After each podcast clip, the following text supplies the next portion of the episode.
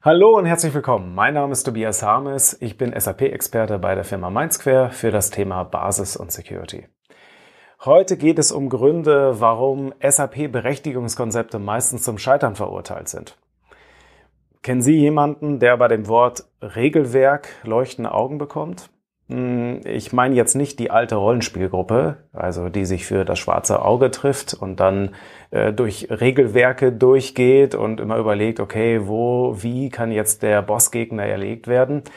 Hm, nein, ich meine jemanden, der einfach so bei dem Wort Regelwerk äh, leuchtende Augen kriegt. Fällt Ihnen niemand ein? Ja, mir auch nicht. Regelwerke haben einen schlechten Ruf. Hm, Regeln verlangsamen, lähmen, sie überfordern. Mit dem Effekt, dass quasi, ja, als Selbstverteidigung eine Gemeinde vor einigen Jahren mal ausgerufen hat, hier äh, gibt es überhaupt keine Regeln. Beziehungsweise wir bauen in unserem Straßenverkehr, in unserer Gemeinde, bauen wir alle Schilder ab. Das letzte Schild am Ortseingang oder auch das erste besagt dann Vorfahrt geändert. Und ab da gilt dann Paragraph 1 Absatz 1 der Straßenverkehrsordnung und zwar die Teilnahme am Straßenverkehr erfordert ständige Vorsicht und gegenseitige Rücksicht. Im Prinzip ist das eine Kultur des Vertrauens. Und das ist eigentlich auch das, was ich jedem Unternehmen wünsche, dass äh, man sich vertrauen kann und es überhaupt keine Regeln bedarf. Hm Ständige Vorsicht und gegenseitige Rücksicht äh, sind dann zwar ein bisschen Ermessungsspielraum, aber letztendlich arbeiten alle irgendwie zusammen, dass keiner unter die Räder gerät. Ich begegne viele Unternehmen äh, oder äh, in vielen Unternehmen ist so der Tenor, die würden liebend gerne auf die Regelwerke verzichten, wenn es irgendwie eine Möglichkeit gäbe, zugunsten einer Kultur des Vertrauens. Und ich frage mich dann immer, ob das nicht in Wirklichkeit Bequemlichkeit gepaart mit Naivität ist. Oder ein bisschen netter ausgedrückt, äh, ein großes Missverständnis. Denn wenn jemand in diesem besagten Dorf, wo alle Schilder, alle Straßenschilder abgebaut worden sind, äh, ohne Nummernschild rumfahren würde, da würde der Polizist auch hingehen und den äh, aus dem Verkehr ziehen. Ähm, fehlende Schilder hin oder her.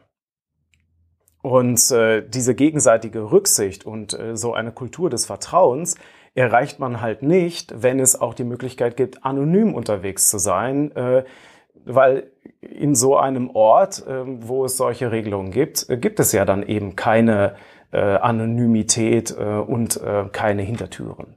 Und das Gleiche kann man leider nicht für das Subsystem sagen. Äh, man erreicht es eben nur über die richtige Konfiguration.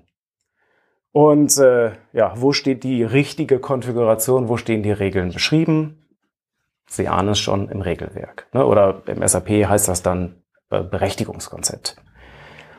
Und vielleicht ist es ja auch an der Zeit ähm, zu akzeptieren, dass klassische Regelwerke alleine zum Scheitern verurteilt sind. Also dass dieses einfache, ja, ich habe irgendwann mal so einen Regelkatalog gemacht, äh, im Prinzip wie das gedruckte Handbuch ist, ja, das Gesetzbuch, das auch keiner ähm, durchliest oder die ganze Zeit auf dem Schreibtisch liegen hat, es sei denn, er ist vielleicht Richter oder Staatsanwalt. Hm, ich habe schon mehrere Dutzend Berechtigungskonzepte gesehen, die so niemals im Subsystem angekommen sind. Das heißt, die niemals auch wirksam geworden sind und äh, ja oder vielleicht höchstens gehalten haben, bis der jeweilige Polizist oder Prüfer in dem Fall ja weg gewesen ist und nicht mehr hingeguckt hat. Und es ist ja auch keine Lösung, jetzt immer zu versuchen, manuell nachzuarbeiten, in der Hoffnung, dass man da irgendwie hinterherkommt.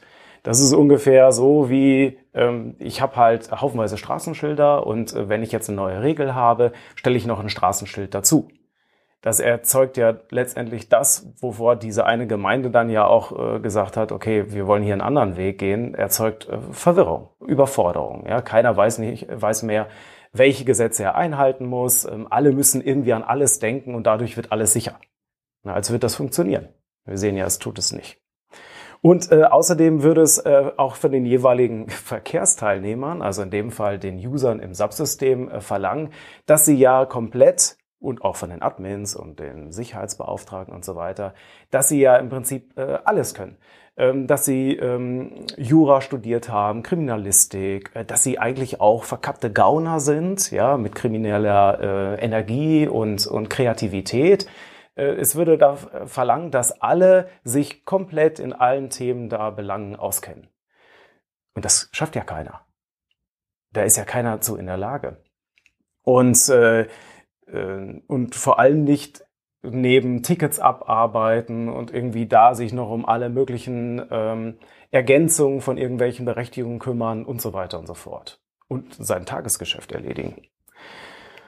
So, und aus meiner Sicht ist es so, äh, das ist zum Scheitern verurteilt, weiter auf diesem Weg zu gehen, immer noch mehr Regeln reinzumachen, sondern ich würde mich da orientieren, so ein bisschen an einem Konzept, ich meine, vielleicht alle Regel, alle Schilder abbauen ist ein bisschen extrem. Aber warum nicht mal gucken auf das, was im Straßenverkehr gemacht wird, zum Beispiel mit Autos?